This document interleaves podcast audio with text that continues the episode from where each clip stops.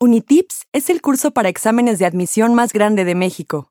Mediante nuestra plataforma, hemos ayudado a miles de aspirantes a ingresar en las preparatorias y universidades más importantes del país.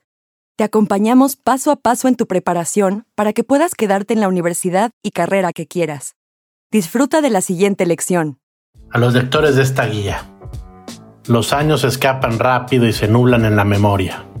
Llega un momento en el que mirar para atrás es casi como soñar con el futuro, más un acto de la imaginación que una constatación certera.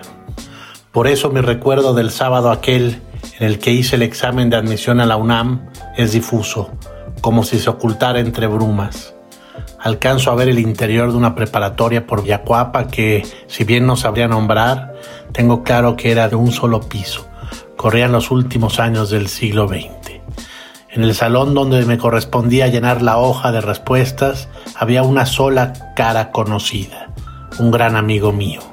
Los dos estudiamos juntos secundaria y preparatoria y queríamos entrar a la misma carrera, filosofía. Soñábamos con ese momento de enfrentarnos a los grandes temas de la humanidad, como se nos ocurría que sería dedicarnos a filosofar. Días antes, ansiosos de llegar a la universidad, nos escapamos de la escuela para visitar la facultad, verla al pie de la imponente biblioteca central. Fue sobrecogedor constatar todos los murales, vaya edificio, y ver la cantidad de gente que entraba y salía por la puerta principal de Filosofía y Letras. Al día de hoy, aún admiro la fachada de la central cada vez que me paro ahí, semana tras semana. Y es que, si bien aquella mañana del examen de admisión no lo sabía, con el tiempo la UNAM se volvió mi casa. En 2008 regresé a dar clases a la facultad, mi facultad. Encaminamos nuestra vida con decisiones cuya trascendencia no podemos medir cuando las tomamos. Hay veces en las que nos agobia muchísimo algo porque pensamos que nos jugamos el futuro y a la postre resulta que no, que la vida nos lleva por otros lados. Yo me debatía entre estudiar filosofía o letras hispánicas. Décadas después soy investigador en filosofía y escritor, así que aquellas horas de angustia entre tomar uno u otro camino hoy parece que fueron en balde. De lo que nunca dudé fue de estudiar en la UNAM. Por un lado, pesaban mucho las razones académicas.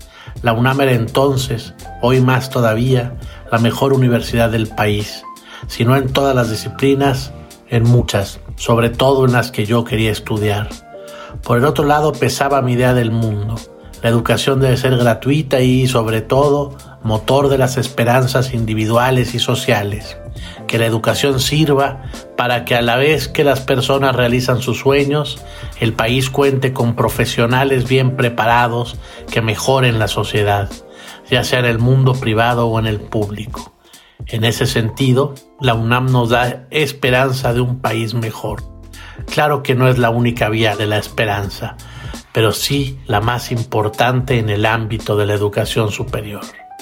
Aquella mañana de finales del siglo XX, mi amigo y yo entregamos el examen casi al mismo tiempo y nos fuimos a celebrar. Los dos sentíamos que nos había ido muy bien gracias a que nos preparamos arduamente para ello con una guía de estudio que no recuerdo dónde conseguimos. Me habría encantado tener una como la que ahora tienen ustedes en sus manos. Semanas después, hallamos nuestros nombres en la lista de alumnos admitidos. Era la puerta a nuestros sueños, abierta de par en par. Los días de facultad son arduos en su momento y también hermosos, sobre todo cuando se los mira desde lejos, entre la bruma que rodea el pasado.